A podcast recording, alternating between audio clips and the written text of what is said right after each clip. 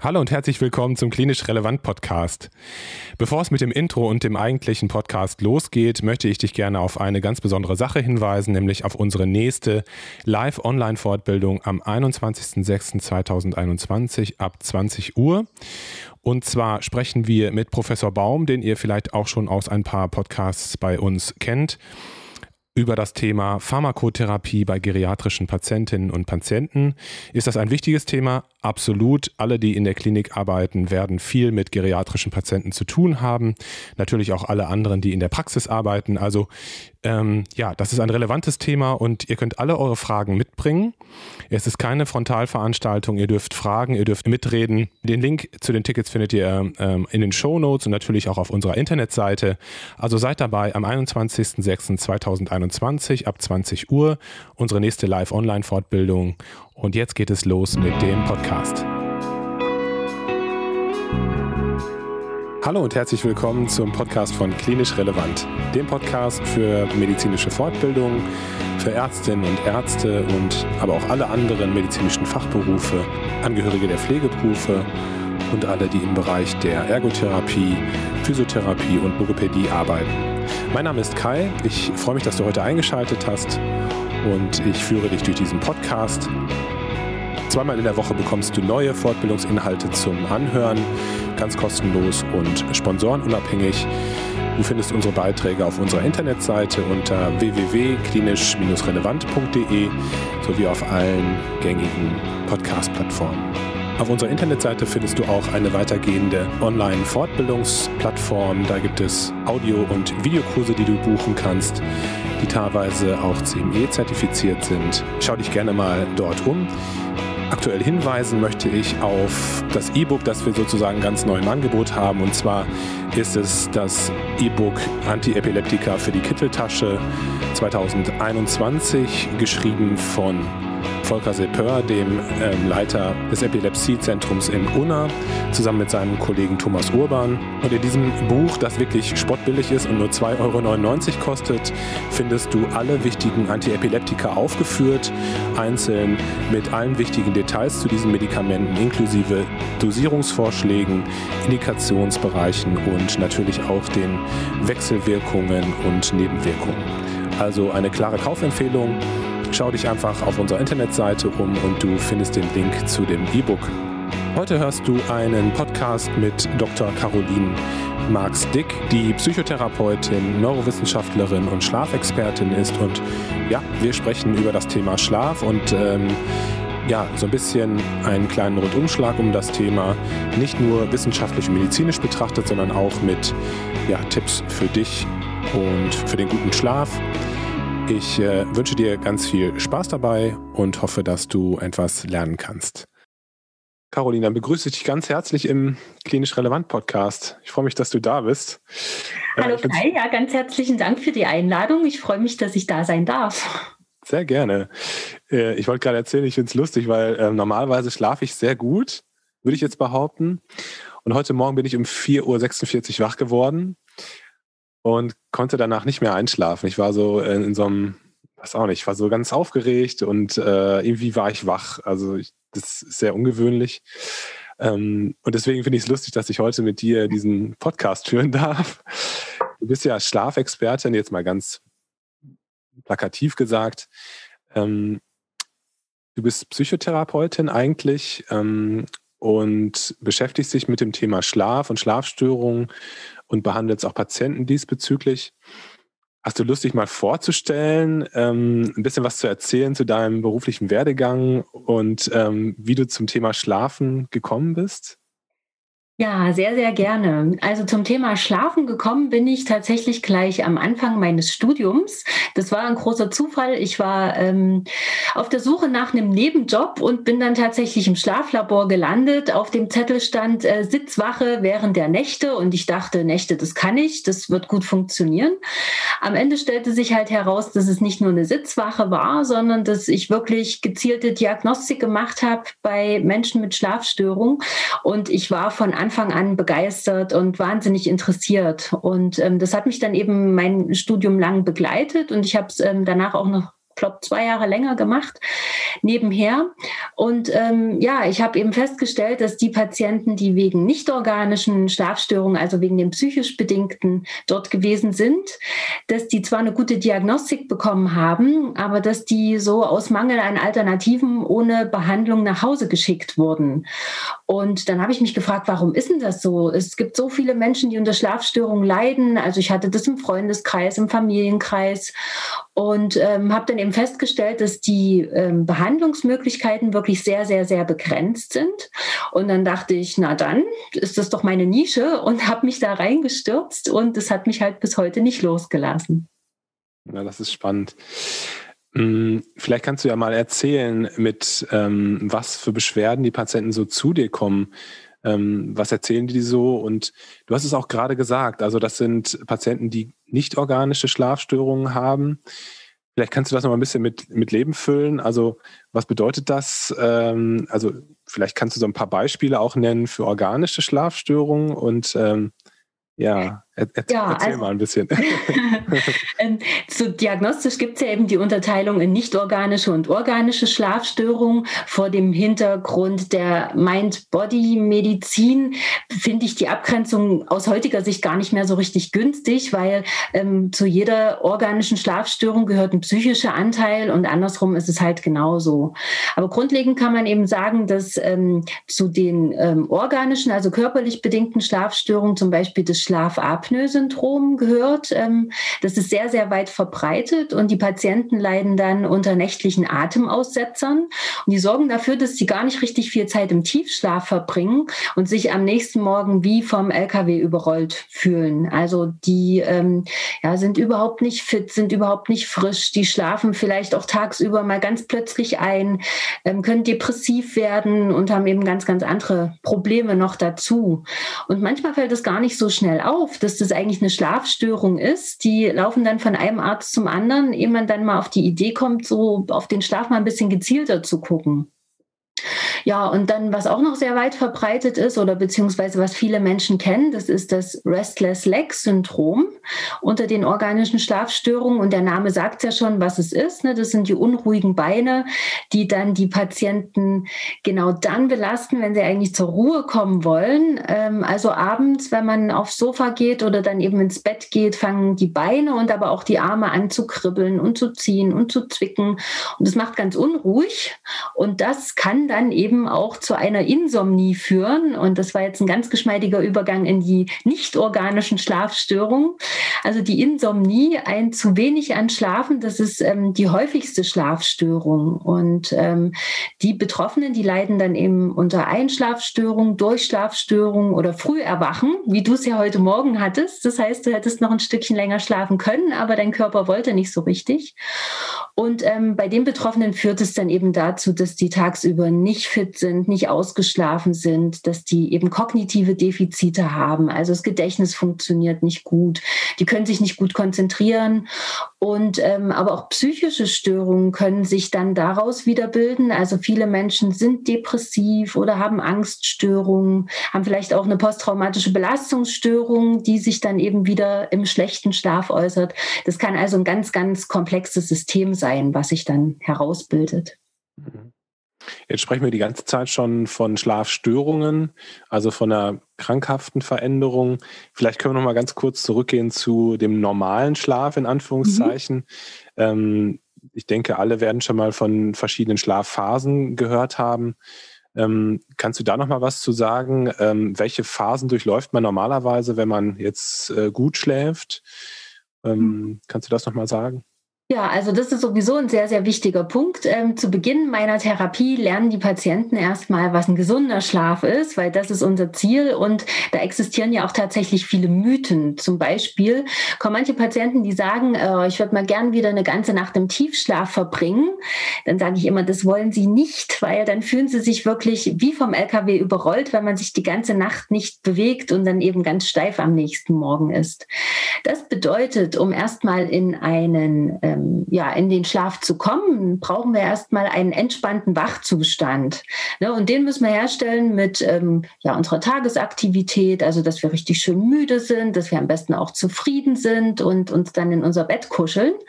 Und wenn wir dann so entspannt und müde sind, dann gleiten wir relativ schnell in Schlafphase 1. Das ist der leichte Schlaf. Schlafphase 2, der mittlere und Schlafphase 3, das ist dann der Tiefschlaf. Und ähm, das kann halt ganz, ganz schnell gehen. Das kann nur wenige Minuten dauern. Bei Menschen mit Schlafstörungen kann es aber eben auch sein, dass die mal halt so ein bisschen tiefer einschlafen und dann werden die wieder so halb geweckt, ähm, kriegen vielleicht einen Schreck, können dann ewig nicht einschlafen. Also das kann dann so ein Hin- und Herruckeln über zum Teil Stunden sein. Und ähm, beim gesunden Schläfer ist es eben so, dass ähm, ja man halt, wie gesagt, relativ schnell in den Tiefschlaf kommt, aus dem man nur noch sehr, sehr schwer erweckbar ist und dann bleibt man dort eine gewisse Zeit, aber gar nicht allzu lange, so 20 Minuten, 30, 40 Minuten, je nachdem. Und dann kommt man aus dem Tiefschlaf schon so langsam wieder raus in die leichteren Schlafphasen und kommt dann das erste Mal in den REM-Schlaf. Das kennt bestimmt jeder, ne? Rapid Eye Movement, also die schnellen Augenbewegungen.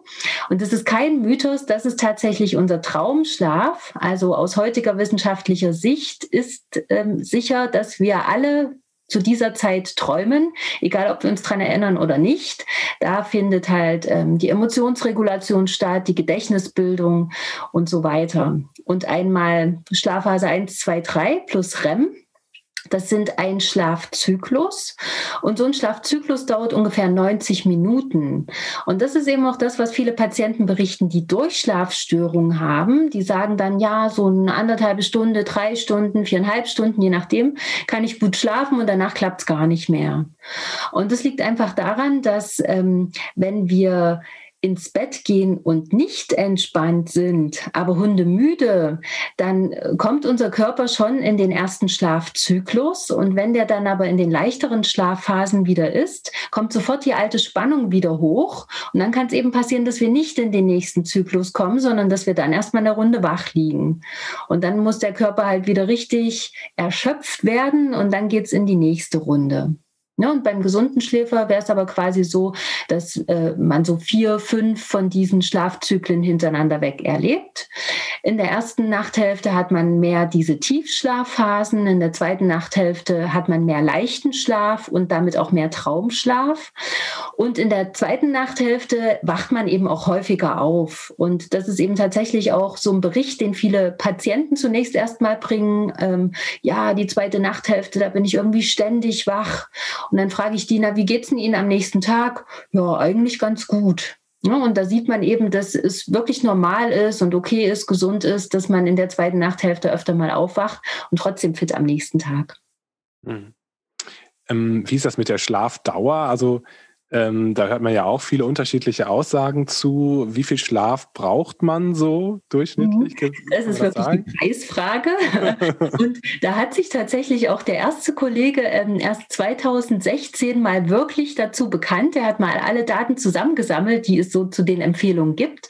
Und das ist halt wirklich erstaunlich. Also bei einem Durchschnittserwachsenen, sage ich mal, ähm, müssen es wirklich nicht die acht Stunden sein, an denen sich ja viele so festkrallen, sondern die meisten schlafen sieben, siebeneinhalb Stunden und sind damit wirklich fit.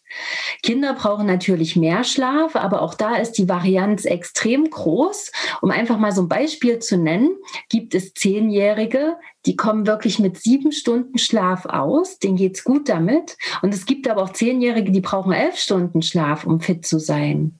Und dann müssen die Eltern halt auch einfach gucken, ähm, wie groß ist das Schlafbedürfnis und da muss man nicht zum Experten gehen und das nachmessen lassen. Ähm, unsere Kinder haben ein ganz einfaches Messinstrument, nämlich deren Kretigkeit. Also wenn die am nächsten Tag gut gelaunt sind und ähm, ja ihre Dinge gut machen können, dann schlafen die ausreichend. Wenn die schlechte Laune haben, ähm, ja, und leicht reizbar sind oder nah am Wasser gebaut, dann war es zu wenig. Dann würde ich das mal ein bisschen verlängern. ja, und dann gibt es ja noch den anderen Mythos, dass ältere Menschen nicht mehr so viel Schlaf brauchen Und das ist wirklich ein Mythos. Also die brauchen schon ein Mühe weniger Schlaf als wir im mittleren Alter, einfach weil die nicht mehr so mobil sind und weil die sich ja beruflich auch nicht mehr so auslasten. Aber mit fünf Stunden Schlaf kommen die halt auch nicht aus. Das Problem ist aber, dass die ähm, aufgrund der Hirnveränderung zum Teil nur fünf Stunden Schlaf am Stück aufrechterhalten können. Und die sollten dann aber tagsüber dringend nochmal schlafen. Ne? Die sollten dann am Ende auch so auf sieben Stunden Schlaf wenigstens kommen und dann geht es denen halt auch besser. Hm. Welche Ursachen findest du bei deinen Patienten für Schlafstörungen am häufigsten? Tja, ähm, die häufigste Ursache ist eine ähm, psychische Überreizung und eine körperliche Mangelauslastung. Also die ähm, sind tagsüber tausend Dingen ausgesetzt, ähm, zum Beispiel einfach Stadtlärm, Verkehrslärm, aber wir beballern uns ja auch ständig mit ähm, irgendwelchen Geräuschen. Wir steigen ins Auto ein, fragen uns gar nicht mehr, ob wir das Auto anma äh, das Radio anmachen sollten. Das Radio ist immer an. Ne? Und dann bekommt man gar nicht mit, wie viele akustische Reize man schon bekommt, ohne dass man die überhaupt will. Ja, dann guckt man in den Rechner, man guckt auf die Straße, man guckt seine Kinder an und guckt überall hin.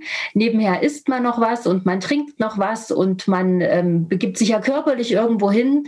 Das heißt, unsere fünf Reize, die wir so haben, sehen, hören, riechen, schmecken und fühlen, sind permanent an. Und dafür ist unser Körper nicht gemacht. Ne? Eigentlich wäre es gut, so die Reize nacheinander immer mal zu benutzen nutzen, weil dann kann der es gut verarbeiten. Und wenn wir aber abends so überreizt sind, dann schafft es unser Körper nicht runterzufahren, weil er irgendwie noch so austarieren möchte, wow, die vielen Informationen, was mache ich denn jetzt damit? Eigentlich ist der Schlaf dafür da, das auszusortieren. Aber wenn es zu viel ist, dann streikt halt der Körper. Mhm. Ja, und das andere ist eben, wir begeben uns vom Haus zum Auto, vom Auto zum Schreibtischstuhl und dann halt wieder zurück. Wir nehmen vielleicht manchmal die Treppe statt des Fahrstuhls, aber ansonsten, ja, ist halt nicht so richtig viel Bewegung da. Und ähm, ja, wer halt sich regelmäßig bewegt, und da rede ich jetzt nicht von einem Marathontraining, sondern des Schlafes bester Freund ist das Nordic Walking. Also so ein knackiger Spaziergang, so eine halbe, dreiviertel Stunde, bringt unglaublich viel für den gesunden Schlaf, wenn man es regelmäßig tut. Ja, und das sollte man eben regelmäßig einbauen und dann kann man auch besser schlafen. Genau, da hast du schon ein paar Sachen angesprochen, was du wahrscheinlich mit deinen Patienten machst. Ähm, willst du da noch so ein bisschen erzählen, was so gute Tipps sind für, für einen guten Schlaf, abgesehen von körperlicher Aktivität zum Beispiel? Mhm. Genau, also körperliche Aktivität ist das eine und ähm, das andere, was ich halt sehr gerne empfehle, das ist das Reizfasten. Also wirklich mal ähm, eben im Sinne eines Achtsamkeitstrainings auch alle Sinne nacheinander benutzen und nicht zur gleichen Zeit. Ähm, bestes Beispiel ist das Essen. Ähm, ja, Essen in Gesellschaft, das macht wirklich Spaß und das ist auch schön, aber manchmal isst man vom Rechner, gerade in der Mittagspause ähm, oder vom Fernseher und dann hat man wieder so eine Überreizung und mal so ein ganz reizarmes Essen. Ich setze mich vor eine Wand oder vor ein Fenster und gucke da einfach auf meinen Teller und nirgendwo anders hin. Und schon habe ich einen achtsamen Moment und der bringt dann auch wirklich die Entspannung in meinen Körper. Ne? Also so Achtsamkeitstraining das mache ich sehr, sehr gerne mit meinen Patienten. Und ähm, dann ist es tatsächlich so, eine Therapietechnik, die ich sehr, sehr gerne anwende, das ist die ACT, Acceptance Commitment Therapy. Also über die Akzeptanz, dass die Welt so ist, wie sie ist, ähm, komme ich in die Therapie hinein. Und das Commitment bedeutet so ein engagiertes damit umgehen. Also die Welt ist, wie sie ist. Ich akzeptiere es und mache aber das Beste draus. Und das ist dann ähm, die Therapie. Weil Menschen mit Schlafstörungen, die haben meistens einen hohen Leistungsanspruch und ähm, stolpern da über ihre eigenen ja, Bedürfnisse und über die eigenen Notwendigkeiten. Und wenn man das mal runterbricht, wirklich auf einen ganz speziellen Wert, ähm, kommen die richtig gut in den Schlaf. So das beste Beispiel ist, wir wollen ja alle gute Eltern sein. Ne? Ähm, Patientin kommt, sagt, ich möchte eine gute Mutter sein. Wunderbar. Was macht denn eine gute Mutter aus? Dann nennt die 20 Beispiele, was eine Mutter alles so tun muss. Und dann kralle ich mir ein Beispiel raus. Zum Beispiel, eine gute Mutter macht Hausaufgaben mit ihren Kindern. Jetzt ist es aber bei der Patientin mit Schlafstörung so, dass die genau dann eben nachmittags, wenn man Hausaufgaben mit seinen Kindern macht, total in den Paketen hängt. Ne? Da kommt das Nachmittagsloch, da ist sie nicht fit und deswegen hat die für sich das Gefühl, ich bin eine schlechte Mutter. Ich kann ja nicht mal Hausaufgaben mit meinen Kindern machen. Mhm. Und ich nagel meine Patienten gerne fest. Das heißt, ähm, ich werde ihr beweisen, dass sie das schafft, Hausaufgaben mit ihren Kindern zu machen. Und dann wird der Tag ein Stückchen weit daraus ausgerichtet, ähm, dass die genau zur Hausaufgabenzeit fit ist und siehe da, sie schafft es. Sie hat schlecht geschlafen, es war ein anstrengender Tag und trotzdem bekommt sie ihren Fokus. Und das klingt jetzt paradox, aber genau auf diese Art und Weise beginnen dann die ähm, Patienten umzudenken hin zu oder weg von, oh, ich muss alles richtig machen und perfekt und ganz viel davon hinzu, es reichen so ein paar Punkte, ein paar Prioritäten im Leben aus und dann mache ich die und dann schaffe ich die und dann wird der Schlaf auch automatisch besser. Hm. Ja. Wann hältst du ähm, eine Diagnostik für erforderlich? Also du hast ja gerade erzählt, du hast im Schlaflabor gearbeitet. Wann, wann machst du bei deinen Patienten oder veranlasst du da eine Diagnostik und was gibt es überhaupt für diagnostische Möglichkeiten ähm, bei Schlafstörungen? Und vielleicht kannst du auch noch mal was sagen zu den ganzen Trackern, die es mit, mittlerweile so gibt. Also ähm, meine Kinder zeigen mir immer ihre, ihre Pulsuhr wo man wohl auch angeblich sehen kann, wie lange man geschlafen hat. ähm, wie ist deine Erfahrung damit? Ja, dann lass uns doch gleich mal mit den Pulsuhren anfangen. Also es gibt bessere und schlechtere. Ähm, es gibt jetzt mittlerweile viele Studien, die zeigen, dass die Pulsuhren im Grunde genommen den Schlaf überzeichnen. Das heißt, äh, die geben immer eine längere Schlafdauer an, als eigentlich stattgefunden hat und zum Teil auch eine bessere Schlafqualität. Aber die schlechtesten Sleep Tracker weichen nur 30 Prozent von dem ab, was im Schlaflabor so gemessen wird. Das heißt, so einen ganz groben Pi mal Daumenwert hat man, vor allem für die Patienten mit den Schlafwahrnehmungsstörungen. Also das ist so eine ganz spezielle. Das bedeutet, die Patienten schlafen im Grunde gar nicht so schlecht, haben aber für sich das Gefühl, überhaupt gar nicht zu schlafen. Und mit so einem Sleep Tracker könnte ich denen ja schon mal zeigen, doch, da ist Schlaf. Ne? Das ist jetzt nicht die beste Qualität und nicht in einer ausreichend Länge länger, aber Schlaf ist da schon da. Grundsätzlich finde ich es aber wichtig, dass man sich nicht an diesen Sleep-Trackern so festbeißt, weil wenn man eben für sich denkt, boah, ich muss unbedingt acht Stunden schlafen und mein Sleep-Tracker zeigt mir aber nur siebeneinhalb, dann kann eben genau über das Verbissensehen eine Schlafstörung entstehen, weil der Schlaf, der will von ganz alleine kommen. Ne? Der ist ganz schüchtern, der kommt von hinten, den darf man nicht beobachten, weil wenn man zu viel Aufmerksamkeit drauflegt, dann kommt der nicht, dann will der das nicht. Ne? Und von daher ähm, denke ich, ist ein Sleep Tracker eine interessante Sache. Man kann sich es mit angucken, aber so richtig diagnostisch würde ich die nicht einsetzen. Mhm. Genau. Und prinzipiell finde ich Diagnostik aber sehr, sehr, sehr wichtig. Ich habe auch lange ähm, in einem Früherkennungszentrum in unserem Uniklinikum gearbeitet. Und da war es ja eben meine Aufgabe, rauszufinden, was ist noch gesund, was ist vielleicht einfach nur Pubertät und ab wann geht's halt wirklich in den pathologischen Bereich. Und da konnte ich mir viele Dinge jetzt für meine eigene Praxis mitnehmen, so dass wir halt wirklich ähm, ein ziemlich kompaktes Diagnostikpaket ähm, eben haben. Das heißt, unsere Patienten bekommen erstmal ähm, einen Schwung von Fragebögen geschickt, wo wir halt so ein umfassendes Bild uns machen wollen. Weil wir haben uns zwar auf Schlafstörung fokussiert, aber angenommen, der Patient hat noch ähm, eine Depression oder eine Angst, Angststörung, irgendwas in die Richtung und wir therapieren nur den Schlaf, dann kann es eben passieren, dass dann über die Depression oder über die andere psychische Störung ähm, der Schlaf wieder schlechter wird, obwohl wir den eigentlich schon ganz gut in der Therapie hingekriegt haben. Das heißt, für die Therapie ist auch immer wichtig, den ganzen Menschen zu sehen, also mit den psychischen Symptomen, mit den körperlichen Symptomen und aber auch in dem System, in dem er lebt, ne, ähm, ist äh, ein Rentner im Ruhestand, der hat natürlich ganz andere Bedürfnisse als ein Familienvater, der die ganze Zeit durch seinen Alltag hetzt. Und ähm, von daher machen wir halt eben gründliche Anamnese und Fragebögen und so weiter, um so die ganzen subjektiven Daten, sage ich mal, zu haben. Ähm, all unsere Patienten bekommen auch erstmal ein Schlaftagebuch, weil wenn man sich so zurückerinnert an die Nächte, dann überzeichnet man das oder unterzeichnet man das, sodass dann kein richtig valider Wert entsteht. Aber wenn man eben gleich nach der Nacht aufschreibt, dann ähm, hat man eben genauere Werte. Und ähm, bei psychisch bedingten Schlafstörungen ist es eigentlich nicht nötig, jemanden ins Schlaflabor zu schicken. Es sei denn, ähm, die Symptomatik, die so da ist, überschreitet bei weitem das, was an Ursache erkennbar ist. Zum Beispiel Menschen, die eigentlich relativ gut schlafen und die aber trotzdem unglaublich erschöpft sind. Ne, da muss man an neurologische Schlafstörungen denken und die schicke ich dann eben gerne zu uns ins Schlaflabor. Und da bin ich halt auch bestens vernetzt, noch mit meinem alten Mentor aus Uni-Zeiten, aber auch ähm, mit unserem Kollegen im Uniklinikum. Da haben wir eh so eine ja, so ein, so ein Arbeitskreis zur Qualitätssicherung, Qualizirkel nennt sich das genau.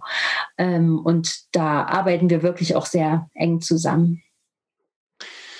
Jetzt würde ich dich gerne noch mal fragen äh, zu deiner Meinung zur medikamentösen Behandlung von mhm. Schlafstörungen. Ähm, ich habe das dauernd, dass wir natürlich im Krankenhaus das Problem haben, dass Patienten nicht schlafen, aus verschiedensten Gründen natürlich. Ähm, und dass natürlich in der Realität ähm, im klinischen Alltag sehr häufig dann zu Medikamenten gegriffen wird. Und es ist ja so, dass die Benzodiazepine zum Beispiel ja einen sehr schlechten Ruf mittlerweile haben und das ist ja auch gut so. Aber dass natürlich auch solche Medikamente immer noch mal wieder eingesetzt werden. Aber es gibt ja auch andere Medikamente, wie zum Beispiel das, das Melperon mhm. ähm, oder das Pipamperon oder wie sie alle heißen, also, was ist deine Meinung dazu und was ist vielleicht auch deine wissenschaftliche Sichtweise darauf? Mhm. Und ähm, was kannst du vielleicht aus deiner Perspektive sagen, was vielleicht Alternativen sein könnten im Krankenhaus? Mhm. Also ganz grundsätzlich bin ich der Ansicht, dass kein Mensch Schlafmedikamente braucht, um zu schlafen, weil der Schlaf ist etwas, was uns von Geburt an mitgegeben wird äh, als Bedürfnis und von daher ähm, ist es nicht notwendig, dass man zwangsläufig ein Schlafmedikament braucht. Nichtsdestotrotz bin ich halt kein Feind von Schlafmedikamenten, weil ich mir denke, in bestimmten Situationen ähm, haben die absolut ihre Daseinsberechtigung und sollten dann eben auch wirklich gezielt eingesetzt werden. Also ich sage mal so, wenn jetzt ein Patient mit eben so einer Insomnie, Einschlafstörung, Durchschlafstörung zum Hausarzt kommt und das Erste, was der macht, ist zum Rezeptblock zu greifen, das finde ich schade, weil es gibt halt wirklich viele andere Methoden, die man vorher ausprobieren sollte.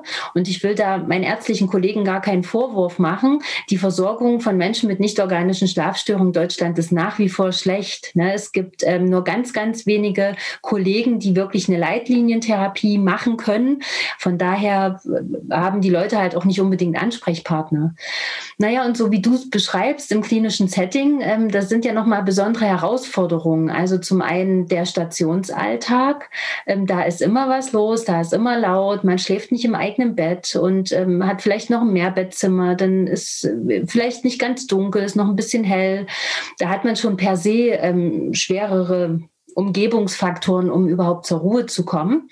Zum Schlafen braucht man Geborgenheit. Im Tiefschlaf verlieren wir unser Bewusstsein und da brauchen wir halt wirklich die absolute Sicherheit, dass unsere Schlafhöhle gut bewacht ist, um in den Tiefschlaf zu kommen. Und wie gesagt, im Stationsalltag ist es halt schwierig. Und dann kommen ja eben noch die Gründe hinzu, weshalb man überhaupt im Krankenhaus ist. Man hat vielleicht Schmerzen, man hat eine OP hinter sich braucht eine Spezialbehandlung mit Cortison oder mit ähm, Antibiotika.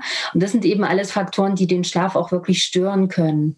Und ich finde, ähm, im klinischen Alltag haben diese Z-Substanzen, ne, die Non-Benzodiazepine, also sowas wie Zolpidem, Zopiclon, eine wunderbare Daseinsberechtigung, weil die sind auch suchterzeugend. Das heißt, man muss da auch wirklich ähm, mit, einer, mit einem guten Blick rangehen. Man kann die nicht verschreiben wie Smart Party, sage ich mal.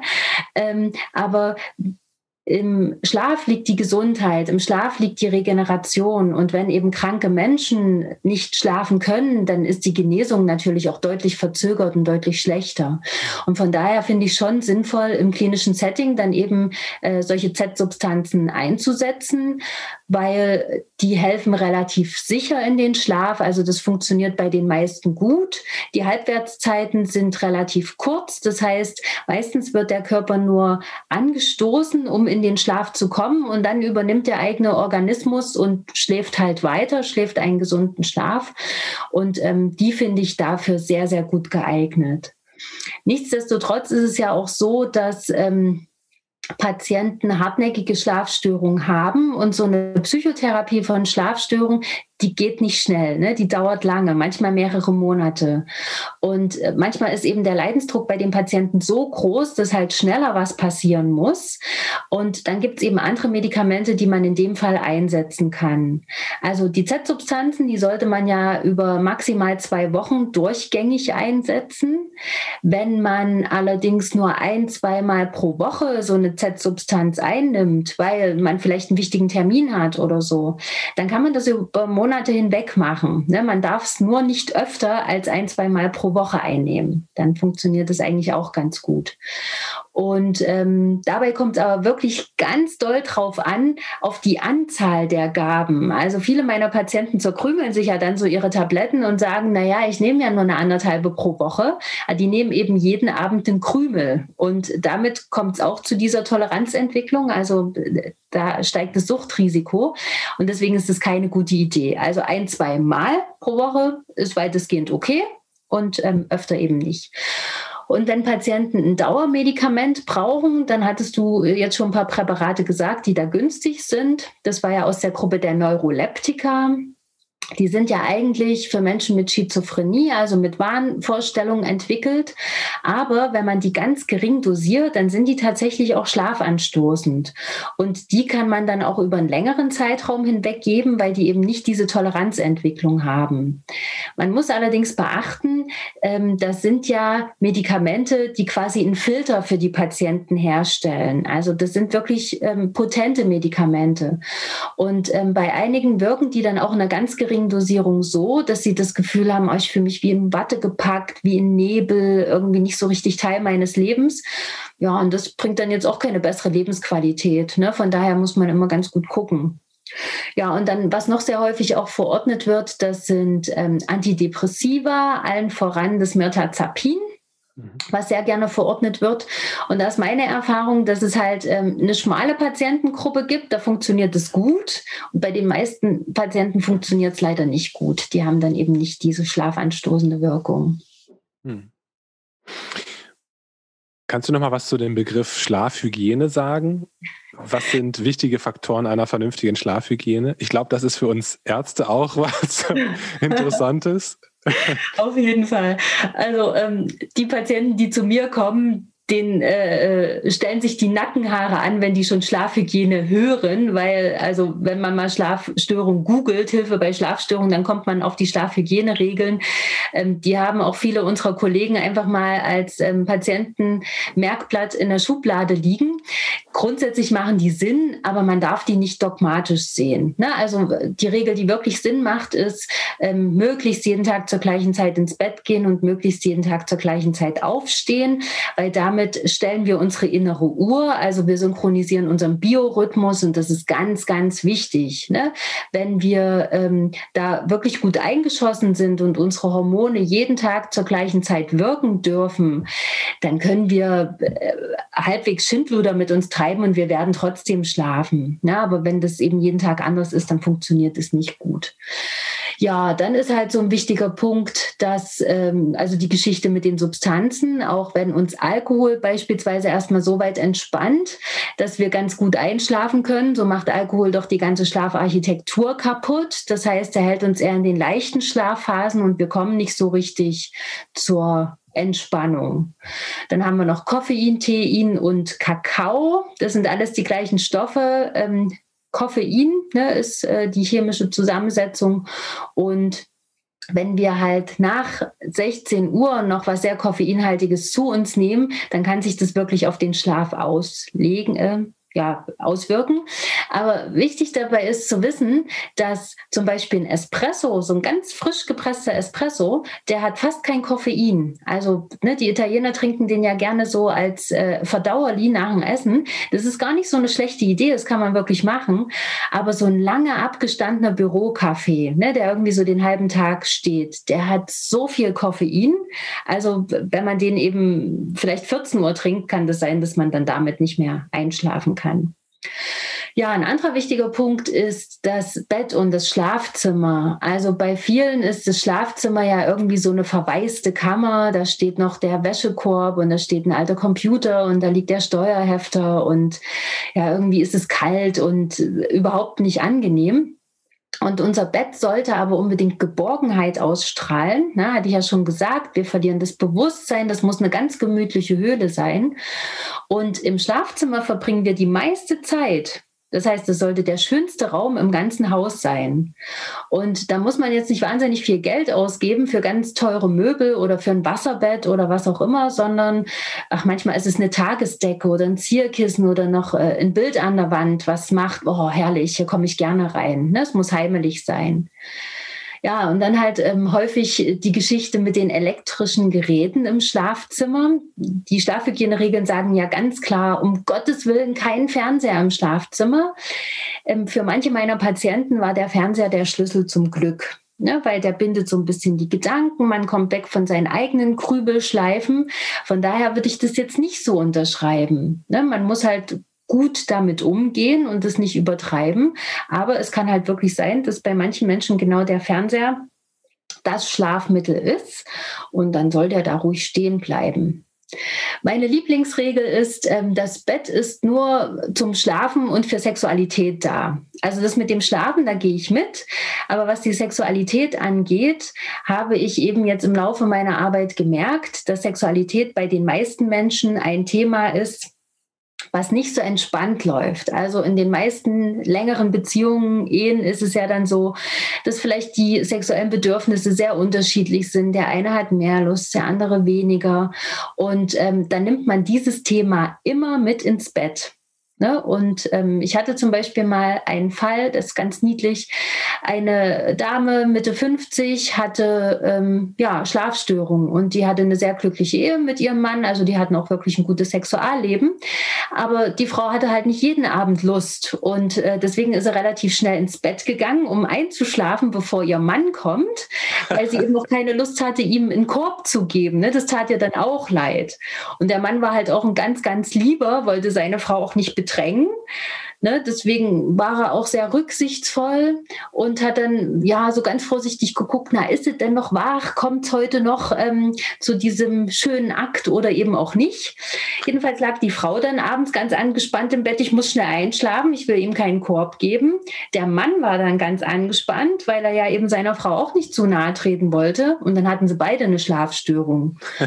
Und die Therapie war ganz einfach, ne? Kein Sex mehr im Bett. Fertig. Die haben wunderbar geschlafen, hatten Sex an allen möglichen Stellen und nicht mehr im Bett und alle waren zufrieden. Ja, und von daher sind es dann so kleine Kniffe, die man im Laufe der Jahre lernt, ähm, wo man dann bei seinen Patienten ganz genau hingucken muss. Ach ja, wir haben dann noch die Ernährung. Ja. Äh, abends nicht zu schwer und nicht zu spät essen. Ja.